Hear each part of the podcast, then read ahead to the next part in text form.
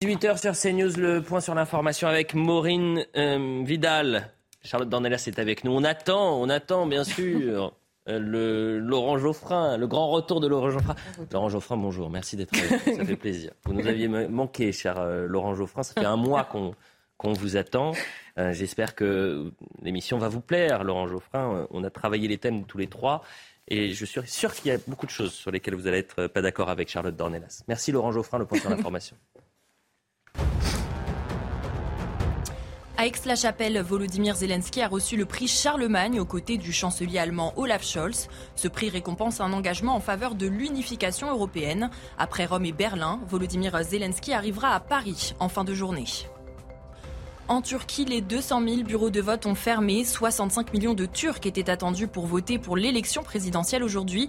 Deux candidats s'affrontent. Le président conservateur Erdogan au pouvoir depuis plus de 20 ans et son adversaire Kemal Kılıçdaroğlu à la tête d'un parti social-démocrate et laïque. Un scrutin qui s'annonce serré. En 2018, lors de la dernière présidentielle, le chef de l'État l'avait emporté au premier tour avec plus de 52,5% des voix. Demain aura lieu la sixième édition du sommet Choose France. L'événement se déroulera au château de Versailles. Choose France, organisé par l'Elysée, vise à promouvoir l'attractivité économique de l'Hexagone. Demain, 200 patrons de multinationales seront reçus par Emmanuel Macron. L'an passé, les investissements ont annoncé à cette occasion les investissements annoncés à cette occasion avaient représenté 10,8 milliards d'euros. Roland Lescure, le ministre de l'Industrie, a déclaré que cette année, ce sera encore plus. Voilà pour le point sur l'information. Laurent Geoffrin, le retour. Ça faisait un mois qu'on ne vous avait pas vu quasiment. Eh, vous savez, j'ai des choses à faire parfois le week-end qui sont euh, impossibles à éviter. Ben, j'imagine. Ah, c'était. Normalement, vraiment pas d'accord est inévitable.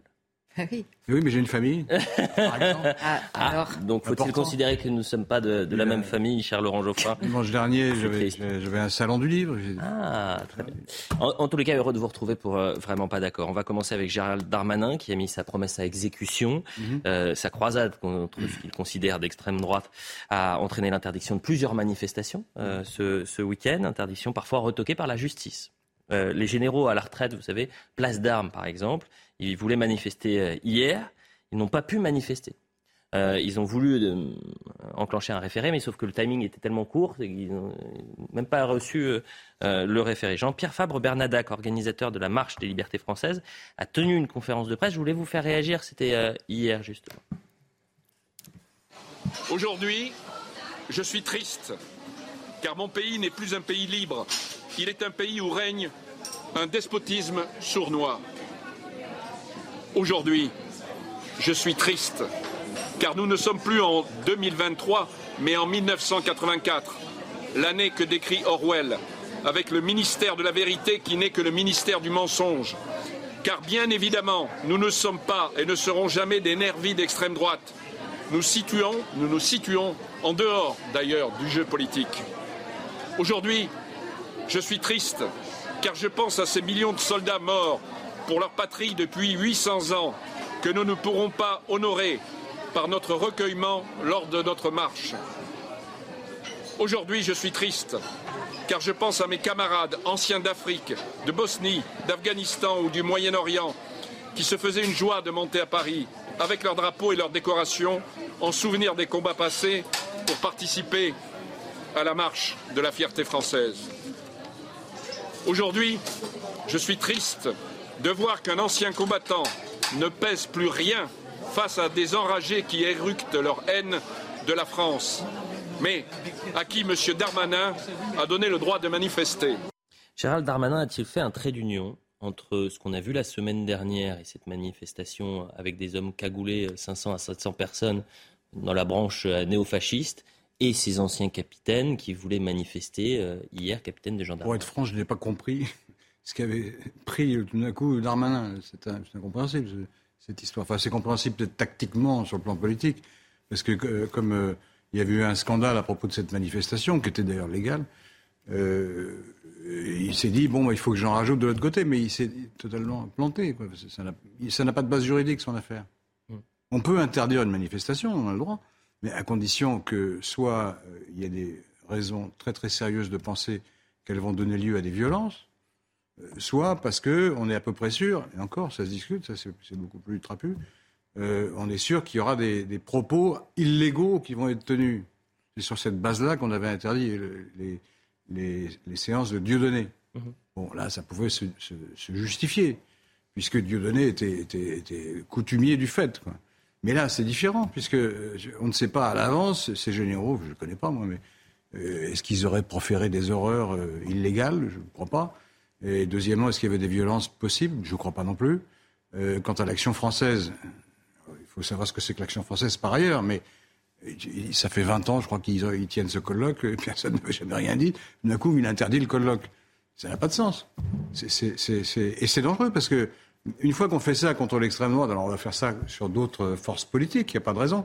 On va dire, bah, telle organisation écologiste un peu, mmh. un peu excessive, euh, interdit, etc. Mais c'est un, une atteinte au droit de manifester en France qui est, qui est alors ce qui est intéressant, enfin bon, je reviendrai sur le deuxième point. J'aurais laissé.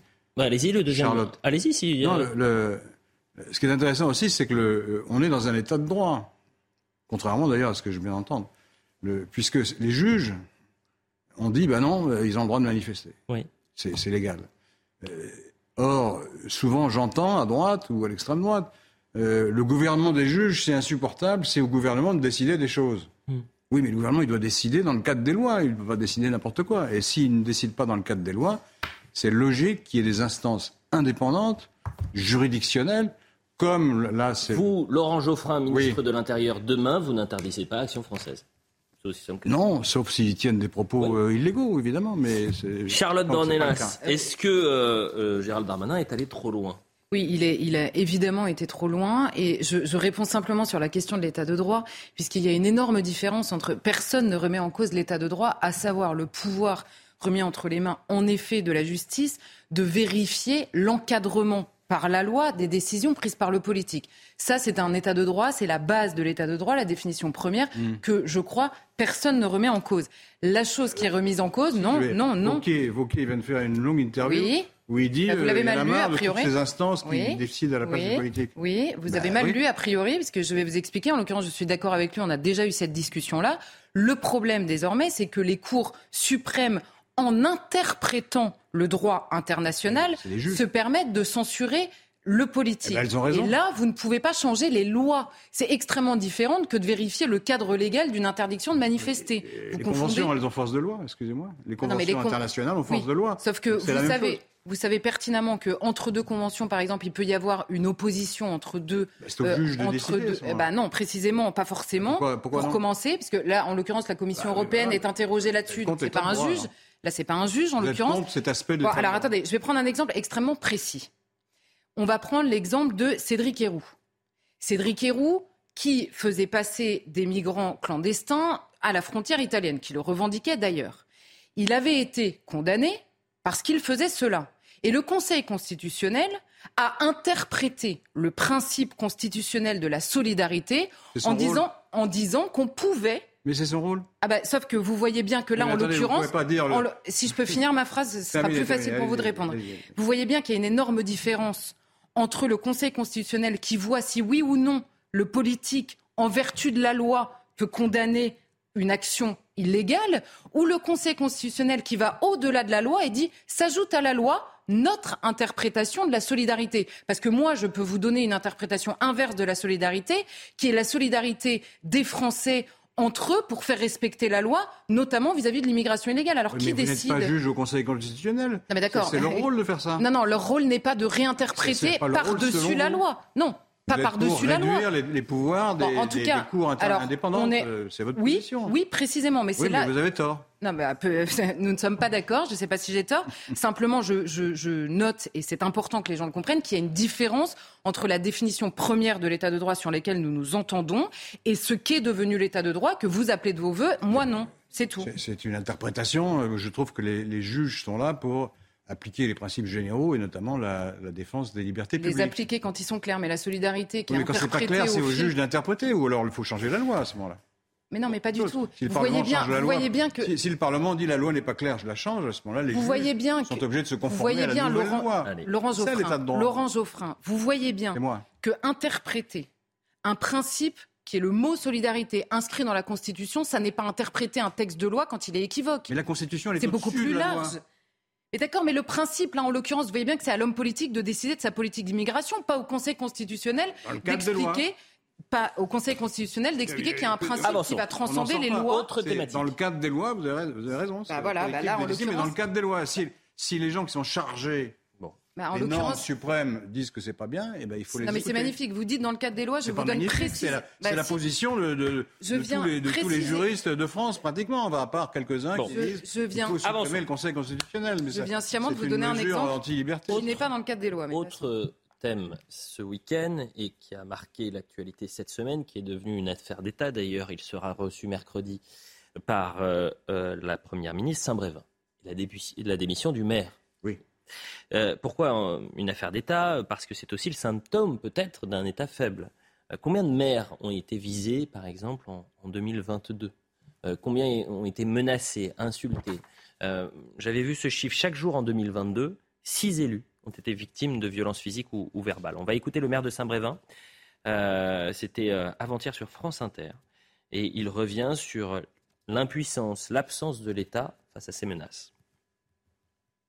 Le week-end euh, dernier, mon fils est présent avec euh, sa femme et sa petite fille. On était euh, ensemble à prendre un, verre à la terrasse d'un café. Voilà, on a été agressé verbalement par un, membre du collectif anti-cadar qui me reprochait de faire venir des migrants sur la commune de Saint-Brévin. Et c'est tout juste ensuite, en repartant, s'il ne m'accusait pas d'avoir mis moi-même le feu à mes véhicules et à ma maison. On veut plus du tout subir ce genre d'agression, même verbale. Ça se termine mal. C'est dommage. C'est un petit peu un, gâchis. J'aurais aimé aller jusqu'au bout, mais malheureusement, voilà. Le manque de soutien de l'État, c'est quelque chose que je dénonce. Et je m'aperçois qu'en fait, au niveau national, tous mes collègues euh, élus et maires euh, ressentent exactement la, même chose. Donc je pense qu'il y a probablement quelque chose à faire euh, au niveau des relations entre l'État, notamment les préfets, et puis les élus. La violence augmente, les extrêmes augmentent, et on peut se poser Comment vous expliquez la démission du maire Charlotte Dornenas bah, il le dit lui-même, hein, c'est à la fois, évidemment, cet incendie euh, qui a eu lieu en, mars dernier, euh, le contexte général, et euh, il fait suite à un nombre hallucinant de maires, hein, puisque j'ai noté 1293 maires qui ont démissionné à mi-mandat. 1293. Donc c'est énorme. Le, David Lisnard, qui est le patron des maires de France, euh, s'est inquiété euh, de, du fait qu'on atteigne un seuil critique en nombre de démissions d'élus, parce qu'il y a les maires, mais il y a tous les autres élus euh, en France. Et je pense que particulièrement pour les maires, vous savez, les maires, on dit souvent, c'est l'élu préféré des Français. En réalité, c'est l'élu préféré des Français de manière assez, assez évidente. C'est le plus proche évidemment que vous ayez, mais étant le plus proche, c'est aussi lui qui a porté des coups, des insultes et euh, de, on va dire, des retours très directs et parfois extrêmement peu courtois, voire violents, des administrés. C'est le seul, en tout cas, c'est celui qui n'est pas euh, protégé comme peuvent l'être évidemment euh, les élus nationaux. Et donc, ces maires-là, aujourd'hui, à mesure qu'on leur retire peu à peu le pouvoir, ils sont les seuls qui sont en face des administrés, qui leur en demandent toujours plus, et eux euh, voient euh, tous les, pouvoirs de décision, on va dire, euh, quitter directement leur ville, voire des décisions s'imposer par le haut de l'État sans qu'il y ait de, suite ou de protection. Charlotte, sur ces 1200 maires qui ont jeté l'éponge, ils ne sont pas 1200 à avoir vu leur maisons incendiées. bien sûr. Et Ils ne sont pas 1200 à avoir vu leur maison brûler parce que au cœur de ces tensions, il y a euh, cette installation euh, de ce déménagement d'un centre de migrants à côté d'une école. Donc est-ce que ça aussi vous le mettez quand on dit à qui la faute? Est-ce que c'est la faute seulement à l'État qui est impuissant ou est-ce que c'est aussi la faute à euh, bah, finalement cette, ces, militants qui ont peut-être incendié sa, sa, maison, mais au cœur de cet incendie, il y a la question migratoire. Non, mais là, il y a plusieurs choses. Les, les responsables de l'incendie de la maison du maire sont les personnes qui ont incendié la maison du maire. Là, aujourd'hui, on ne sait pas qui c'est. Si ce sont des militants mm. opposés au centre mm. euh, d'accueil des demandeurs d'asile, ce sont évidemment eux les premiers, voire les seuls responsables de l'incendie, mm. très directement. Maintenant, il y a plusieurs questions dans votre question. Oui. Il y a euh, finalement la question des, euh, des maires et on va dire de cette démission. Que représente la démission de cet élu-là? C'est pour ça que je répondais sur la question des élus, qui est vraiment une inquiétude hein, dans le pays euh, aujourd'hui pour les personnes concernées. Il y a la question de ce que devient euh, euh, la question migratoire et, ce qu'elle génère, comme euh, c'est Bruno Retailleau cette fois-ci qui disait, ça, comment dire, c'est une question qui finit par générer une guerre civile. C'est factuel, c'est-à-dire qu'on peut prendre un parti, prendre l'autre, dire qu'un tel a raison, un tel a tort. C'est une question qui devient extrêmement, j'allais dire, inflammée. oui, c'est un très mauvais jeu de mots que je n'ai pas fait euh, sciemment, euh, mais qui devient euh, vraiment extrêmement problématique aujourd'hui en France. Et ensuite, il y a la question de l'abandon de l'État que j'ai lié à la question des élus, parce que eux-mêmes le disent, ils ne peuvent plus travailler correctement. Soit l'État leur impose des choses, soit leur retire le pouvoir de les faire. Donc voilà, il y a plusieurs choses en même temps. Et évidemment, le maire de Saint-Brévin se retrouve, le pauvre, au carrefour un peu de toutes ces questions-là, me semble-t-il. Que, retenez-vous, euh, Laurent Geoffrin, dans cette, euh, dans cette affaire? Plusieurs choses, mais il y a quand même, faut quand même dire une chose, c'est que tout ça a été précédé, je ne parle pas de l'incendie, là, mais ça a été précédé d'une campagne honteuse, absolument honteuse, menée par deux factions d'extrême droite, le parti Reconquête d'un côté et l'extrême droite bretonne, dont j'ai oublié le nom, euh, qui ont monté des, manifestations extrêmement agressives contre la décision d'implanter ce centre d'accueil euh, avec, tout un, ensemble euh, d'attaques euh, subreptices euh, sur les réseaux, avec des coups de téléphone, etc. Et avec des pancartes sur lesquelles il y avait écrit non à la présence des délinquants, je ne sais plus quoi, pédocriminels, trafiquants, je sais pas quoi. Donc c'est une campagne qui était fondée sur le fait que des gens qu'on ne connaît pas, puisque c'était des, gens qui devaient venir, on ne les connaissait pas, qu'on traitait par avance de criminels. de toute façon, c'est des migrants, donc c'est des criminels. Donc on n'en veut pas. C'est ça la logique. Donc campagne honteuse. Limite raciste quand même, il faut quand même dire les choses comme elles sont. Et, après on dit mais c'est scandaleux, l'État ne fait rien. Oui, mais c'est pratiquement les mêmes qui disent c'est scandaleux, l'État ne fait rien, et, et, ceux qui ont manifesté qui, pour, pour essayer d'empêcher une décision qui a été prise par le, par le gouvernement et que le maire avait accepté. C'est le maire hein, qui dit ça, donc euh, les mêmes, euh, excusez-moi, c'est compliqué là. Euh, non, mais ils ne sont pas les seuls. Ah. Ceux-là, en général. C'est les amalgames qu'on En général, non, pas l'amalgame. En général, l'extrême droite demande à ce qu'il y ait une plus grande fermeté de l'État. C'est un fait. Pour vous, les militants reconquête sont des factieux? Factieux, ils n'ont pas essayé. Parce que vous avez parlé de faction. Vous venez de dire, mais bon. Faction et factieux, c'est pas pareil. Oui, effectivement, faction, c'est un groupe parti se livrant à une activité factieuse. Pardonnez-moi. Oui, mais je, bon, alors, euh, on peut discuter de ça. Ils n'ont pas essayé de prendre le pouvoir par les armes. Enfin, admettez que vous-même devriez condamner ce type de, comportement, quand même. Bah, si vous êtes cohérent pour le, pour le maire? Pour, pour, le, pour les manifestations répétées avec menaces et menaces de mort qui ont été menées contre le maire. C'est différent. Pourquoi est-ce que le maire a démissionné sinon à cause de ça non, mais Attendez, Laurent Geoffrin, oui, vous, allez, vous, allez, donc m'expliquer que, que les Black Blocs dans les manifestations condamnent pour toujours l'opposition à la, à la réforme des retraites puisqu'il faut amalgamer des gens qui s'opposent à un projet et qui sont légitimes à s'opposer à un projet. Vous avez vu la manière dont ils s'opposent Mais attendez, d'abord pas tous. Hein, je suis désolée. Vous nous citez une pancarte, je peux vous citer une pancarte dans n'importe quelle manifestation. Premièrement. Deuxièmement, ce lien entre immigration et délinquance, vous pouvez le réfuter si vous voulez. Il existe même dans la bouche du président de la République aujourd'hui. Ah donc vous êtes d'accord avec ces manifestations? Très bien. Ben, le lien qui est fait entre les deux et qui a été fait par certains des manifestants. Que vous, approuvez les manifestations qui ont conduit à la démission du maire. et ensuite, vous condamnez la démission du maire. C'est logique, alors, ça. non, non. Les manifestations l'existence de manifestations n'aboutit à aucune démission d'aucun élu, ou alors il ne faut pas se présenter pour être élu si on ne bah, peut pas. C'est ce qui vient de se passer. Non. Vous voyez bien que l'incendie d'une maison et une manifestation, c'est pas la même chose. C'est pas seulement à cause de l'incendie, il l'a dit, vient de le dire lui-même. Il dit un. Lui-même qu'il est, attaqué verbalement en, permanence. Bah, donc une attaque verbale, ça n'est pas la même chose qu'une manifestation. Notamment par les bah, militants dont je parle, qui se plaignent ensuite de du ah manque de fermeté de l'État. On pourrait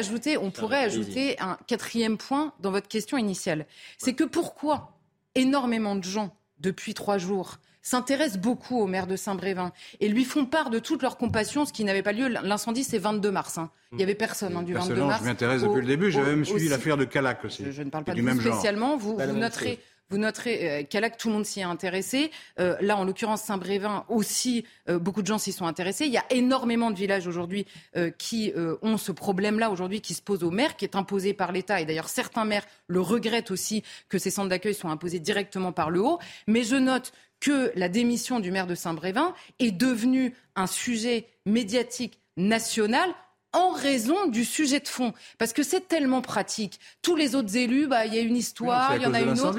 Là, non, non, c'est pas à cause de l'incendie. Il y a eu, il y a eu. Pas d'incendie, il n'y aurait pas eu. Vous avez beaucoup entendu parler de la mère euh, corse dont la maison a été incendiée il y a deux mois. Entendu parler aussi, ah oui, beaucoup, beaucoup. Ça a fait la une de tous les journaux. Vous pouvez pas être honnête parfois. Vous pouvez pas voir qu'il y a. Qu'est-ce qui vous permet de dire ça? Vous êtes non, mais me dites pas, me dites pas que vous en avez entendu parler de la même manière que le maire de Saint-Brévin. J'ai pas dit de la même manière. J'ai dit que j'avais entendu parler. Bon, alors d'accord. Vous noterez que c'est pas devenu un sujet médiatique national de la même manière. Donc là, évidemment, ce qui fait le sujet médiatique, c'est le sujet de fond de la question de la répartition des ça veut faire plaisir.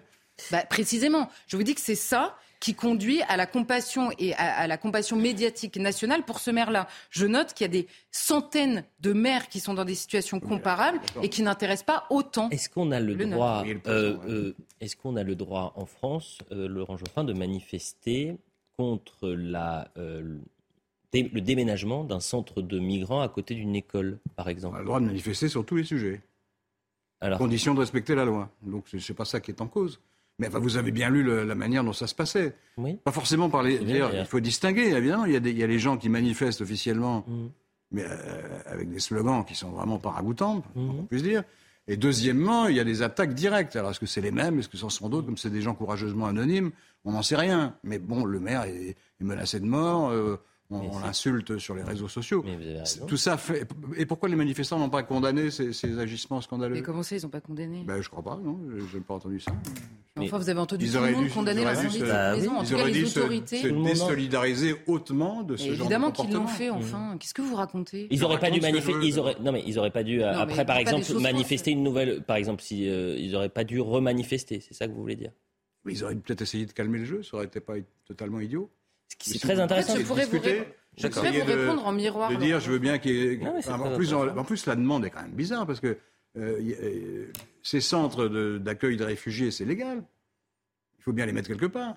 mais d'accord. Donc il faut, bien, il faut bien qu'il y ait des centres pour accueillir les réfugiés qui demandent euh, l'asile, qui sont en instance faire un point extrêmement précis, si je puis me permettre. Et, Là, il n'y avait pas de précédent d'actes de, de, délinquance. Alors, à Saint-Brévin, il se trouve que il y a déjà une répartition de migrants au moment de la dispersion de la jungle de Calais.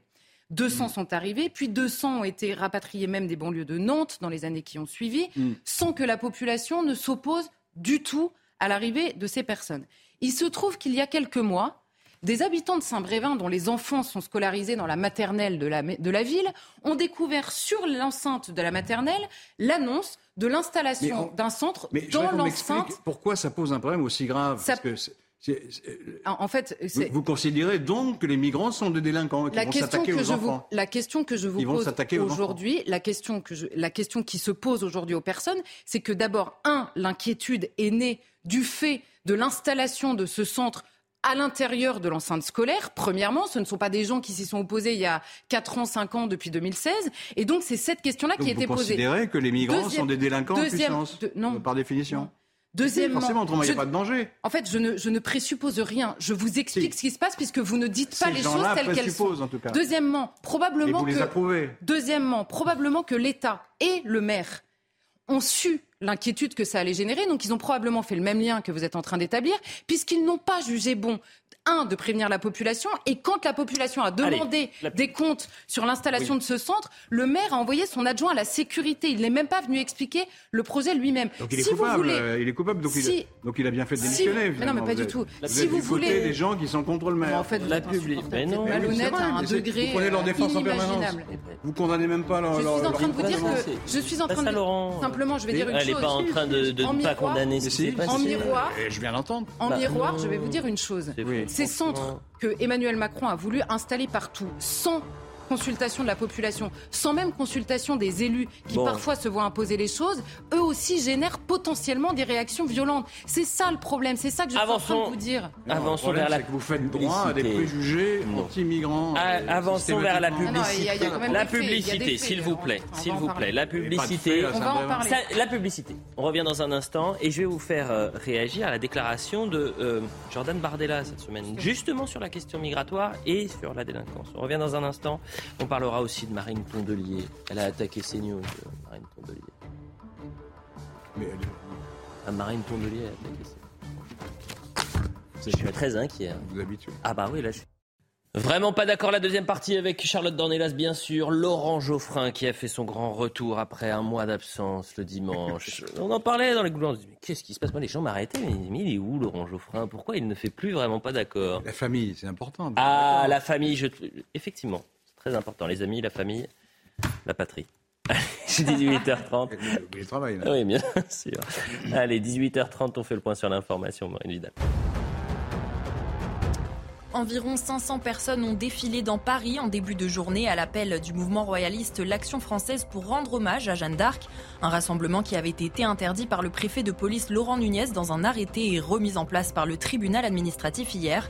Des heurts entre manifestants et policiers ont eu lieu lors du rassemblement. Le ministre de l'Intérieur Gérald Darmanin a condamné les propos anti-républiques scandés lors de la manifestation. C'est officiel, les soignants non vaccinés au Covid-19 pourront reprendre leur poste dès demain. Dans le décret publié par le gouvernement, l'obligation vaccinale des soignants est officiellement levée. Les conditions de ce retour, la personne suspendue se verra réintégrée dans le même poste ou un poste équivalent. Les hôpitaux et autres établissements de santé ont quant à eux eu deux semaines pour se préparer à accueillir les soignants. Et enfin, après cinq jours de guerre et 35 morts, une trêve a été mise en vigueur entre Gaza et Israël. Elle a été négociée par l'Égypte, le médiateur traditionnel. Le COGAT, organe du ministère israélien de la Défense, a annoncé l'ouverture progressive et partielle du passage des raies aux Palestiniens pour amener des marchandises vers la bande de Gaza. Attendez. Voilà pour le point sur l'information. Merci Maureen pour euh, euh, toutes ces nouvelles infos. Le président du Rassemblement national, puisqu'on parlait de Saint-Brévin, et qu'au cœur de euh, ces menaces et de cette démission du, maire de Saint-Brévin, il y a la question de l'accueil des migrants qui cristallise les tensions. Le président du Rennes était l'invité jeudi de Laurence Ferrari. la semaine dernière, il était parti à la frontière italienne, à, Menton, pour constater cette évolution, c'est-à-dire que l'Italie est face non pas à une vague, c'est un tsunami. C'est-à-dire que ça a été multiplié par 4 euh, depuis euh, le début de l'année par rapport à l'année dernière à savoir les entrées de migrants. ils ont un gouvernement qui avait promis d'arrêter ça. Alors, euh, vous savez que Georgia Meloni est arrivé, je crois, en octobre, donc ça fait six mois, et que en Petite remarque au passage. Mais vous avez raison, Laurent. Mais je précise une toute dernière chose, c'est qu'elle a. C'est la situation en Tunisie qui explique principalement Exactement. De migrants. Et qu'elle a enclenché un état d'urgence migratoire mm. pour les six prochains mois. Mm. On verra. Jordan Bardella qui lui dit l'immigration d'aujourd'hui, les chiffres de l'immigration d'aujourd'hui seront les chiffres de la délinquance de demain. Hmm. Ça vous choque ou pas? Oh bah, Dit comme ça, oui. Parce eh bien, écoutez, justement. On l'écoute. dire qu'ils sont tous délinquants. On l'écoute et vous allez me dire si ça vous choque. Je pense que les chiffres de l'immigration d'aujourd'hui seront les chiffres de la délinquance et de l'insécurité de demain. Et qu'en Il y a un lien direct pour vous Oh, bah, il est même plus que direct. Enfin, il est, il est là, c'est l'autoroute. C'est-à-dire que quand vous avez, euh, on est en Ile-de-France, on se parle, on est à Paris, on est en Ile-de-France. Qu'on franchit la frontière. Ah bah, je pense que les chiffres de, de, de l'insécurité aujourd'hui sont les chiffres de l'immigration d'hier. Et je veux dire, c'est un, c'est un, c'est un écosystème. Euh, je dis pas que toutes les personnes qui viennent dans notre pays commettent des crimes et des délits, mais nous sommes en Ile-de-France, nous sommes à Paris. Vous avez peut-être l'occasion d'emprunter les transports. 93 des vols qui sont commis euh, dans les transports en commun d'Île-de-France et 63% des agressions sexuelles sont le fait d'étrangers. Ça vient pas du Rassemblement national. Ce sont les chiffres qui sont donnés par le, ministère de l'Intérieur. Choqué ou non? Ben, Les chiffres, ils sont vrais. tout le monde sait, même ceux qui ne le disent pas, qu'il y a une surdélinquance euh, étrangère. Même les parents de l'école de Saint-Brévin, probablement. Oui, mais à Saint-Brévin, il ne s'était jamais rien passé. Hum. Donc, euh, mais c'est ça le problème de l'amalgame c'est que parce que 95% des délits, c'est pas 95% des étrangers qui commettent des délits, c'est pas ça. Oui, mais on pourrait comprendre à l'envers. Et, donc il faut être précis là-dessus. Euh, la majorité des étrangers ne sont pas délinquants, mais beaucoup de délits ou de, crimes euh, sont commis par des étrangers, enfin en tout cas plus que par des Français. C'est vrai. Et alors pourquoi euh, Ça tient pas à leur race, ça tient pas à leur ethnie, et non pas à leur culture non plus. C'est qu'ils sont dans une situation ça n'enlève rien à la responsabilité individuelle des délinquants, ce que je dis. Enfin, tout le monde sait que quand euh, on met les gens dans des conditions de vie très difficiles, ce qui est le cas de beaucoup d'étrangers quand ils arrivent en France, euh, ça génère une, délinquance par ailleurs tout à fait condamnable. Ça, c'est vrai. Alors. Euh, là, on va se séparer avec Bardella, j'imagine. C'est sur les solutions à apporter à ce problème. Mais, il faut, bien, pas là, non. Il faut bien regarder les choses en face, c'est vrai. Vous êtes d'accord avec ce constat? Mais simplement, simplement, c'est pas qu'il y a plus d'étrangers que de Français. C'est vrai à Paris, là, dans les chiffres qu'ils donnent, mais il y a surtout une surreprésentation des étrangers dans la délinquance par rapport à leur pourcentage dans la population. Donc il y a une surdélinquance chez les étrangers. Non, parce que vous avez simplement dit qu'il y avait plus d'étrangers que de Français. Je voulais juste préciser ça. Il y a une surreprésentation hum. des étrangers dans la délinquance. Hum. Et là où je serais en désaccord, c'est qu'évidemment sur la partie vol, par exemple, euh, qui est évoquée par Jordan Bardella, là on peut comprendre qu'il y a évidemment une question de situation euh, qui génère par ailleurs de la délinquance, voire de la criminalité. On le sait, euh, des situations de précarité absolue, des, des, des manques économiques etc.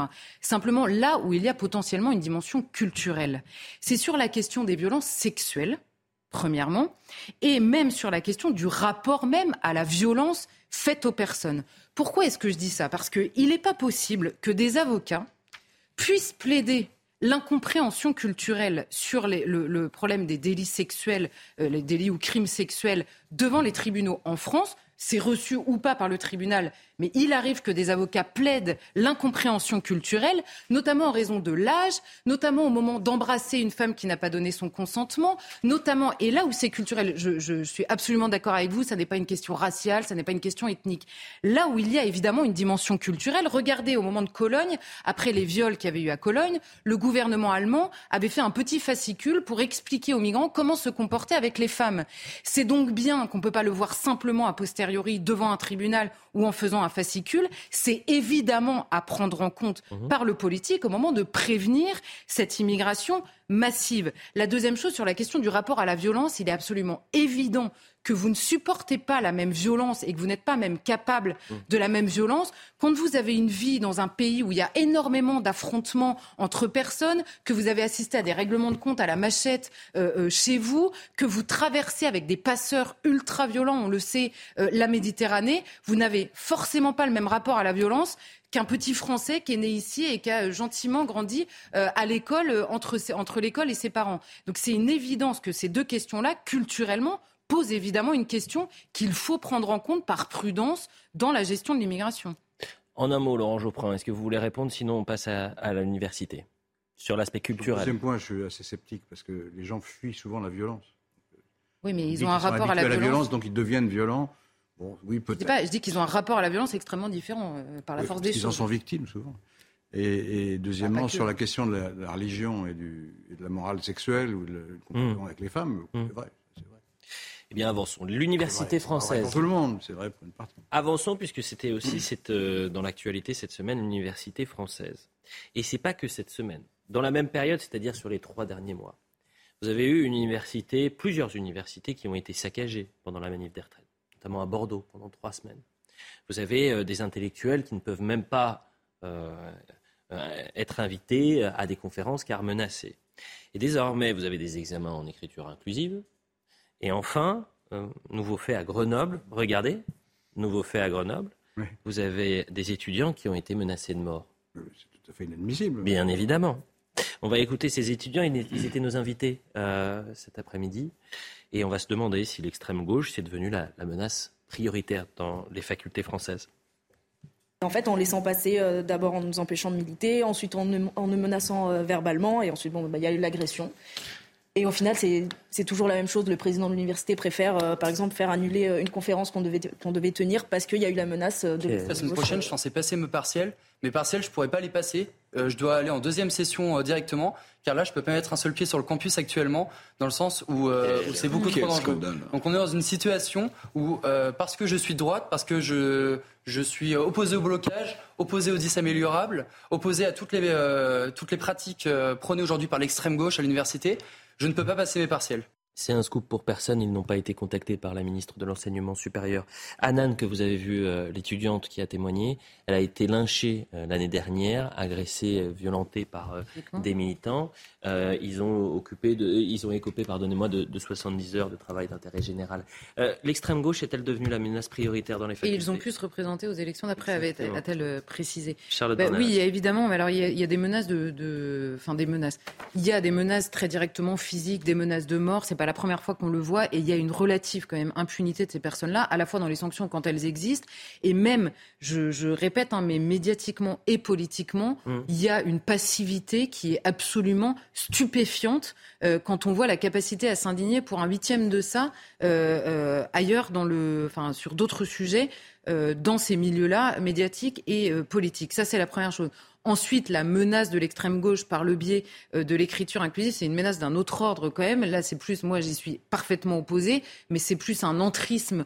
Euh, bon, sur l'écriture inclusive, je rappelle que le ministre précédent, celui-là, n'a pas donné son avis, mais avait expliqué que c'était absolument euh, interdit d'avoir recours à l'écriture inclusive. Elle n'est pas aujourd'hui officielle et elle est utilisée dans des devoirs. On a des, certaines universités qui ont savoir qu'il y avait des points bonifiants mmh. si vous rendiez vos copies ou vos mails en écriture inclusive. Et là, encore une fois, personne n'intervient.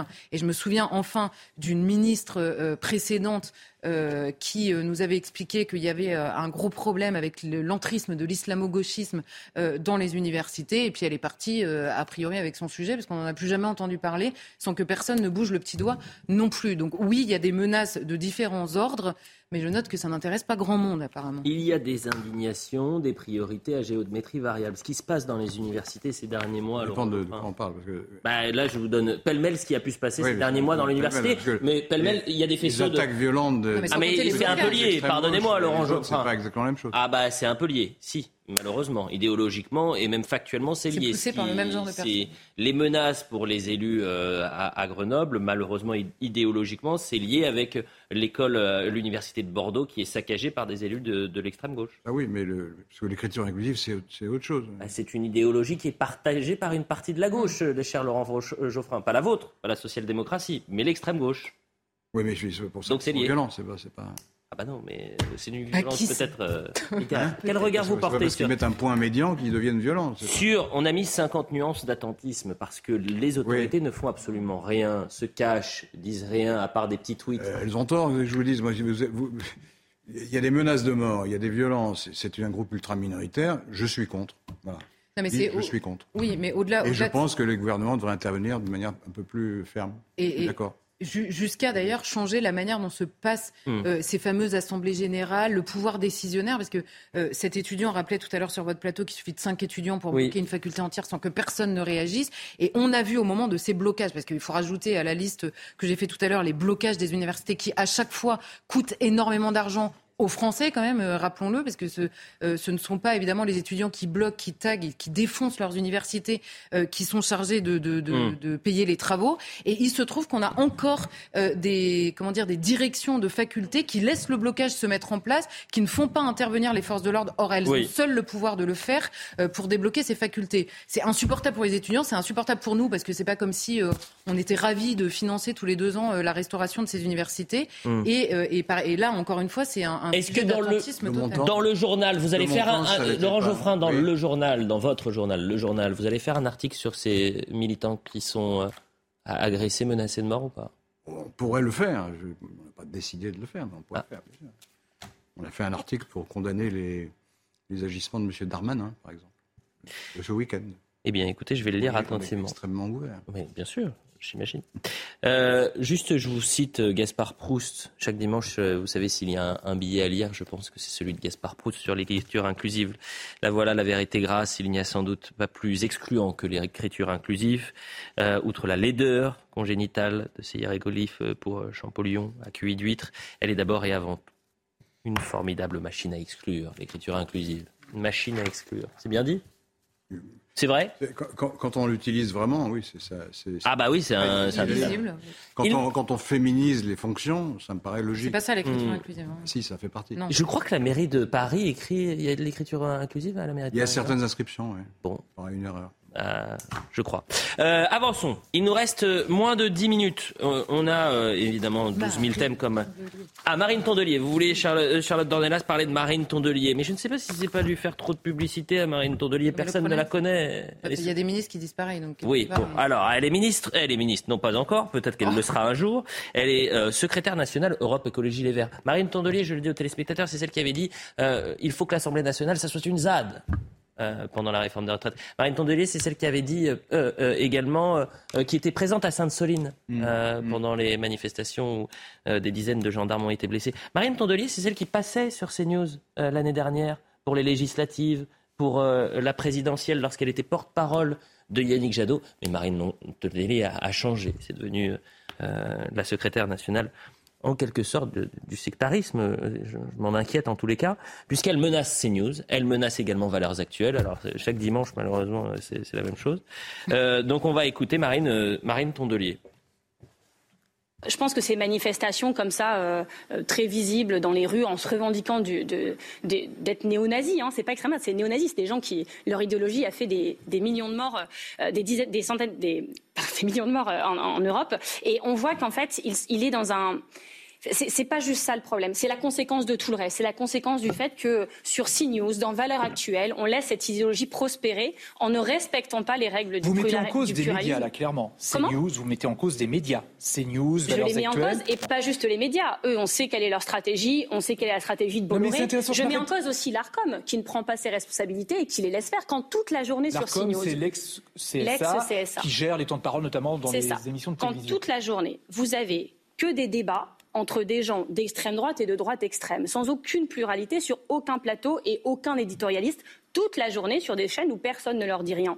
Valeur actuelle qui, il faudrait regarder aussi combien d'argent public qui touche Valeur actuelle pour euh, répandre aussi cette, euh, ces idées nauséabondes qui, qui, qui, nuisent à la société à la Il faut interdire euh, Valeurs actuelles et ces news bah, je pense que la question se pose de l'argent public qui finance euh, valeur actuelle, de euh, une chaîne comme ça qu'on laisse prospérer sans ne rien dire. Et il y a quand même euh, des lois qui existent, des réglementations qui existent sur le sujet.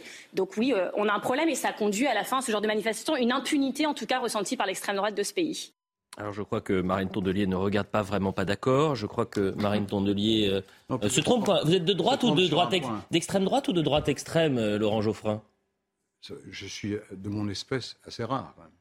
Euh, je pense que vous vous trompez. Je peux vous faire une, une liste à l'après-vert de, de, Non, mais de toute façon, moins rare que sur le plateau. Et moi, effectivement, moins rare que sur France Inter. En plus, parce que l'ARCOM est intervenu, il y a eu des sanctions. Pas, pas sur CNews. Ah non, pas sur CNews. Non. Sur, euh, euh, c'est ça qui vous marque. Sur Hanouna. Ah, c'est ça qui vous marque. Mm.